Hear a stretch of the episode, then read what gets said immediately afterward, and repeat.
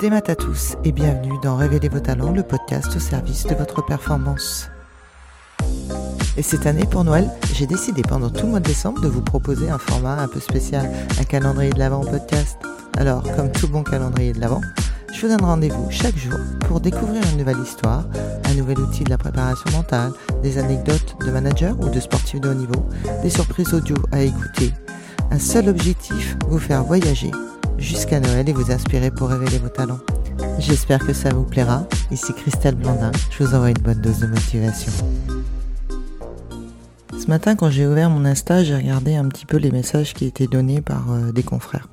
Et puis je me suis arrêté sur ce post qui était euh, Arrête de t'auto-saboter. Et dans ce qui était proposé pour euh, libérer des comportements malsains, tels que la malbouffe, la drogue, l'alcool, etc., on, a proposé en fait sur ce poste des injonctions. Arrête, passe à l'action. Maintenant, parce que demain il va être trop tard. Arrête de trouver des excuses. Trouve-toi des solutions. Donne-toi les moyens d'accomplir ce qui est important pour toi. Arrête de vouloir que tout soit parfait. La perfection n'existe pas que dans les films. Arrête, arrête, arrête. Et il y avait tellement de choses de arrête et d'injonction que je me suis dit waouh. Mais en fait, s'auto-saborder, c'est pas si simple que ça en fait à faire. Alors je sais pas, je vous pose la question. Comment vous, vous arrivez à vous auto-saborder? Parce que quand on s'auto-saborde, il y a forcément une histoire derrière. Donc de dire à la tête, tu dois faire ceci, sans penser à ce que vos émotions ont vécu, à ce que votre corps est en train de vivre quand euh, il s'auto-saborde, je trouve qu'il manque quand même des éléments. Moi j'aime beaucoup le 3 en 1, la tête, le cœur et le corps. Arrêter de procrastiner, c'est exactement la même chose, passer à l'action maintenant. Pourquoi on procrastine? Alors faire des listes, respecter les listes, effectivement ça c'est dire à la tête tout ce qu'elle a besoin de faire et pouvoir se mettre en action. Et j'aime bien ces postes-là parce que effectivement ça vous donne une méthodologie. Seulement certaines fois quand on procrastine, c'est que derrière il y a une histoire. Donc vous avez certainement votre propre histoire. Il y a des moments où dans ma vie j'ai procrastiné parce que j'y arrivais pas. Non pas que je voulais pas me mettre en action, mais à chaque fois que je commençais à me mettre en action, il y avait un blocage. Et je comprenais pas d'où venait ce blocage en fait. Pourquoi j'arrivais pas à rentrer dans le sujet? Pourquoi j'arrivais pas à faire ce que j'avais envie de faire? Ma tête était pourtant volontaire, mais le reste suivait pas. Les émotions suivaient pas, le corps suivait pas. J'étais triste, j'étais fatiguée, ça me saoulait. La seule chose que j'avais envie, c'était de me mettre dans le canapé et attendre que ça se passe. Je me suis dit, ben, si ça m'arrive à moi et que ça arrive aussi à mes clients, il va peut-être falloir euh, chercher un petit peu pourquoi ça nous arrive en fait lors d'une séance avec une cliente qui me disait toujours oui oui Christelle je vais faire, je vais faire, je vais faire. À chaque retour de séance, quelques semaines après, elle revenait et il n'y avait jamais rien qui avait bougé. Et j'avais pas du tout envie de passer avec elle par des injonctions, vous devez, c'est un impératif, sinon vous venez plus en séance avec moi. Hors de question. Si son réaction, si sa réaction c'était justement de ne pas faire les choses sur lesquelles elle s'était engagée, c'est qu'il y avait forcément un blocage. Ma méthode de travail dans ces cas-là, c'est du coaching actif, c'est-à-dire mettre mon coaché en situation, en action.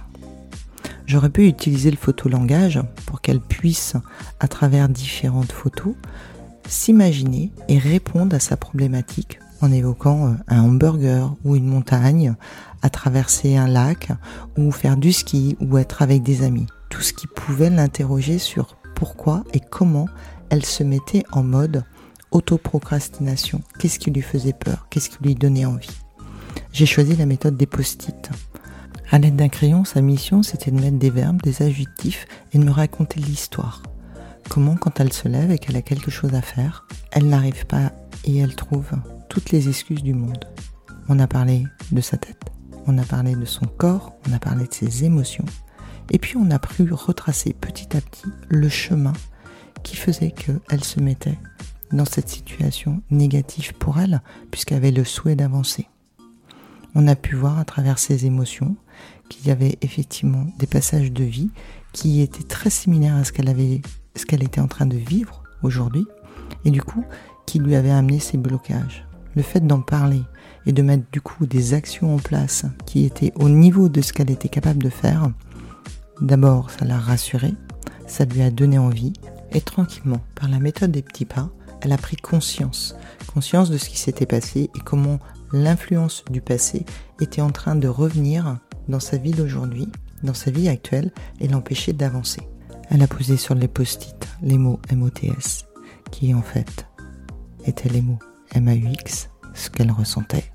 Fort de constater qu'effectivement tout cela appartenait au passé, et c'est ce qui l'empêchait d'avancer aujourd'hui.